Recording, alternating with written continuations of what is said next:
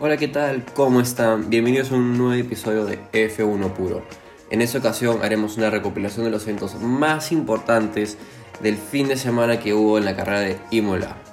Antes que nada se tiene que decir esto, la verdad, qué tal carrerón la de ayer, qué tal carrerón. La lluvia como protagonista, los choques, el drama, la acción, todo. La verdad, todo ha sido resaltante en este fin de semana. Definitivamente, después de ver la carrera, no se puede decir que la Fórmula 1 es aburrida. La carrera ya en sí era emocionante, inclusive antes de que comenzase la carrera, con la vuelta de formación. El hecho que Leclerc se desviara y saliese de la, de la pista y tenía que retomar de nuevo la formación para no salir de los pits. Ya desde ese punto ya la carrera ya era emocionante. De arranque, Verstappen y Hamilton yendo con todo, obviamente Checo saliendo porque sabía que esa, esa, esa pelea era de dos, no es de tres, así que mejor salirse y estar tranquilo.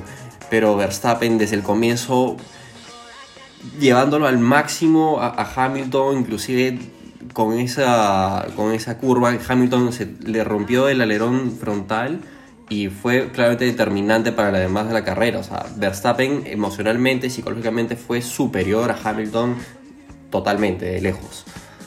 Latifi, uh, Latifi creo que en esta carrera ha demostrado que este, todavía es, es joven, le falta experiencia, le falta muchas cosas que, que se tienen que mejorar, pero sobre todo un poco de Daddy's Cash, eh, también el hijo de papá que está ahí en, Williams, no sé, la verdad deja mucho que pensar sobre su rendimiento porque el, error que tuvo acá Latifi es que sale la pista y luego vuelve de nuevo a la pista y se choca contra el muro. Eh, creo que eh, es, es, es, una cosa que se tiene que hablar, que se tiene que pensar y también considerar, ¿no? Para el bien del equipo de Williams. O sea, obviamente es, comprendo que necesitan la plata de, de la Tifi para sobrevivir como equipo, pero ahora, vamos, ¿a, a qué nivel, no? Este, pero bueno, dejando de lado ese, ese tema, se tiene que oficializar esto. O sea, Ferrari y McLaren su realidad está de vuelta. La rivalidad que hay entre Ferrari y McLaren está de vuelta por completo. Y esto se ha visto tipo durante toda la carrera con Lando peleando cara a cara contra no solamente su ex compañero de equipo Carlos Sainz, sino también con Charles Leclerc, que le han dado todo en la carrera, pero todo, realmente impresionante. Sobre todo Lando que terminó tercero y fue el piloto del día, realmente súper impresionante. Eh, no sé si notaron en el medio de la carrera, este, bueno, no en el medio, casi en la vuelta 11, vuelta 10, que McLaren le pidió a Ricardo que dejase pasar a Norris. Este, es un detalle súper importante. Y bueno, obviamente Ricardo dejó pasar, pero Ricardo no es de esas personas que deja pasar a su compañero de equipo, para nada. Eh, obviamente Lando fue mucho más rápido durante toda la carrera, pero el hecho que se dé ese tipo de situación deja mucho que pensar sobre la relación que puede ir de ahora en adelante con, en, en McLaren, ¿no? Pero bueno, no se puede dejar de hablar de Checo. Este, el día de práctica fue pésimo para él, en la cual fue increíble por milésimas que no, no pudo estar en la pole.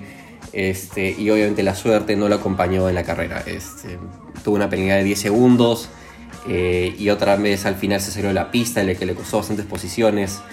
Eh, y bueno, la gran novedad acá es que no ha habido rajes por parte de Helmut Marko o Christian Horner. La verdad, lo que se ha podido escuchar es que sigan apoyando a Checo, que es su segunda carrera y obviamente va en buen camino, ¿no? Pero no puede cometer estos errores tipo de, principiante, o sea, esos errores que Latifi haría, por ejemplo, ¿no?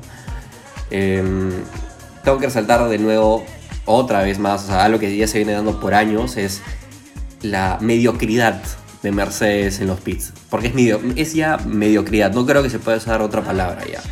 Eh, cuatro segundos para cambiar llantas a Hamilton. 4 segundos. Realmente para mí eso es inaceptable. Creo que para cualquier equipo es igual de inaceptable. Pero eso no es todo. Hamilton cometió un error al salir nuevamente a la pista y, obviamente se choca contra el muro y obviamente pierde tiempo, pierde posiciones. Pero tipo, la suerte lo ha acompañado a este chico. ¿ah? La la suerte ha estado de su lado durante toda la carrera porque pasa eso y segundos después hubo el choque entre Russell y Bottas.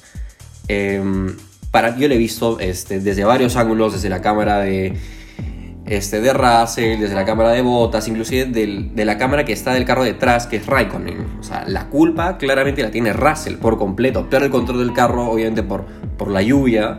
Este, pero lo más resultante es que Russell, cuando obviamente se chocan, y este, Russell se para el toque del carro, se sale el carro y lo empieza a recriminar a Botas de que él tuvo la culpa. Cuando, oye, la culpa fue tuya y no te das, no te das cuenta que lo has podido matar, de verdad. O sea, estabas a 295 kilómetros por hora.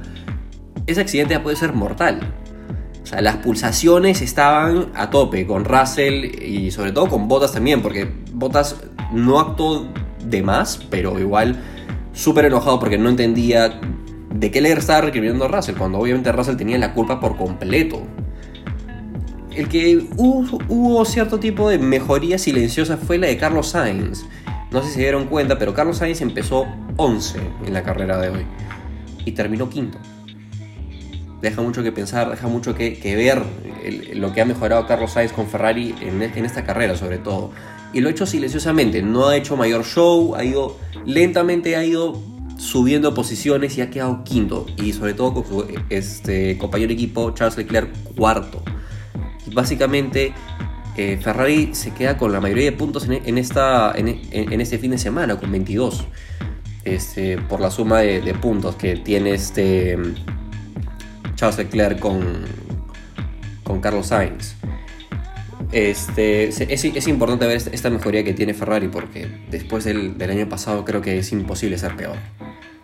Eh, muchas gracias sobre todo por, escucharme. Veo que bastante gente de, de, varios lados del mundo me está empezando a escuchar y realmente se los agradezco de todo corazón que el, podcast esté llegando a más y más personas que obviamente compartan esta misma eh, pasión que se tienen de por la Fórmula 1.